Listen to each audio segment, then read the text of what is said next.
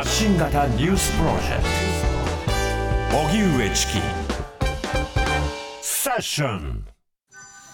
リビア洪水1万人以上が行方不明。死者は6800人を超える。地中海で猛威を振るった暴風雨により洪水に見舞われた北アフリカのリビアでは死者が6800人を超えたと伝えられています。今も少なくとも1万人が行方不明となっていて死者はさらに増える恐れがあります。リビア東部の町デルナでは押し流された車などの残骸が路上に積み重なっているということです。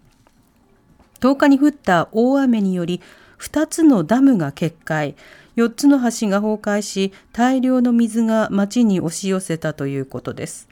リビアはアラブの春を受け2011年にカダフィ政権が崩壊した後東西で内戦状態が続いていて道路などのインフラが脆弱な上通信状況も不安定で今後の救助活動や支援への影響が懸念されています。岸田再改造内閣が本格始動。内閣改造から一夜。岸田総理は新しい内閣が本格始動するにあたって明日は今日よりも良くなると誰もが感じられるような国を目指して政策を進めていきたいと思っていますと意気込みを語りました。昨日新しい内閣について変化を力にする内閣と名付けた岸田総理ですが第2次岸田再改造内閣では物価高などを受けた経済対策の策定に取り組み来月中に取りまとめる方針です。またトラブルが相次いだマイナンバーをめぐる問題についても総点検で国民の不安をどこまで払拭できるかが焦点となります。一方各大臣の引き継ぎ式などが行われていて上川陽子外務大臣は職員を前に女性の視点を外交に生かすことが求められているとの考えを示しましたまた河野デジタル大臣はデジタル行財政改革会議の新設に合わせて、これまであった会議体については廃止も含め見直す考えを示しました。プーチン大統領北朝鮮訪問を受け入れか。北朝鮮の朝鮮中央通信は14日、昨日行われた北朝鮮の金正恩総書記とロシアのプーチン大統領の会談について、満足な合意と見解の一致を見たとした上で、プーチン氏が北朝鮮訪問の要請を受け入れたと報じました。具体的な合意内容は明らかにしていません。キム総書記とプーチン大統領は昨日、ロシア極東の宇宙基地で5時間以上にわたって会談などを行いました。キム総書記は、ウクライナ侵攻を続けるロシアを支持する姿勢を示し、悪の組織を一掃し、必ず勝利すると思うと述べたのに対し、プーチン氏は北朝鮮との軍事技術協力について展望があると話しました。今回の会談をめぐり、アメリカ国家安全保障会議のカービー戦略広報調整官は、北朝鮮からロシアへの武器供与が確認されれば追加の制裁を科す方針を改めて示しました。森友学園をめぐる公文書の改ざん、大阪地裁は関連文書の開示を認めず、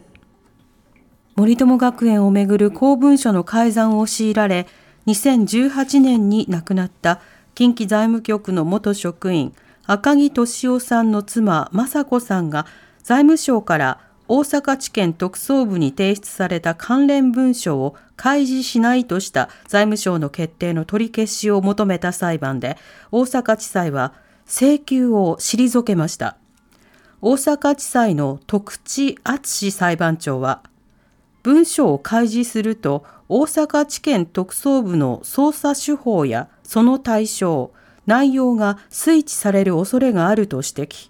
不開示の決定を適法と判断しました。次世代の100人に元自衛官五ノ井里奈さん。アメリカの有力紙タイムが13日に発表した2023年の次世代の100人に元陸上自衛官で現職時に同僚から受けた性被害を告発した五ノ井里奈さんが選ばれました。タイム誌はアーティストや社会的な活動家など若い世代を中心に今後活躍が期待される人を次世代の100人として選出しています。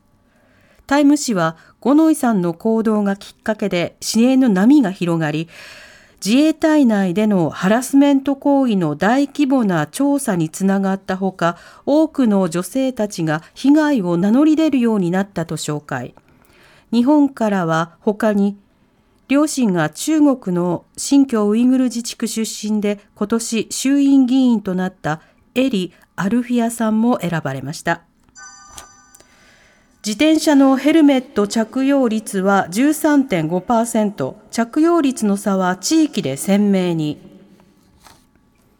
今年4月に施行された改正道交法で、自転車に乗る人のヘルメット着用が努力義務とされ、となる中、着用率の全国平均は13.5%だったことが警察庁のまとめで分かりました。調査は7月各都道府県の4カ所ずつで行われ都道府県別で最も高かったのが愛媛県の59.9%最も低かったのが新潟の2.4%で50ポイントを超える差がつく結果となりました。警察庁の担当者は一般の利用者のほか宅配など自転車を使う事業者にも効果を伝え率を上げるのが課題だと強調。全国の警察は今月21日から30日の秋の全国交通安全運動で一斉指導取締りの場や広報啓発で着用率の向上を目指します。おしまいに株価と為替の動きです。今日の東京株式市場日経平均株価は昨日に比べ461円ほど高い。3万3168円10銭で取引を終えました。一方、東京外国為替市場円相場午後4時現在、1ドル147円9銭から11銭で取引されています。荻上チキ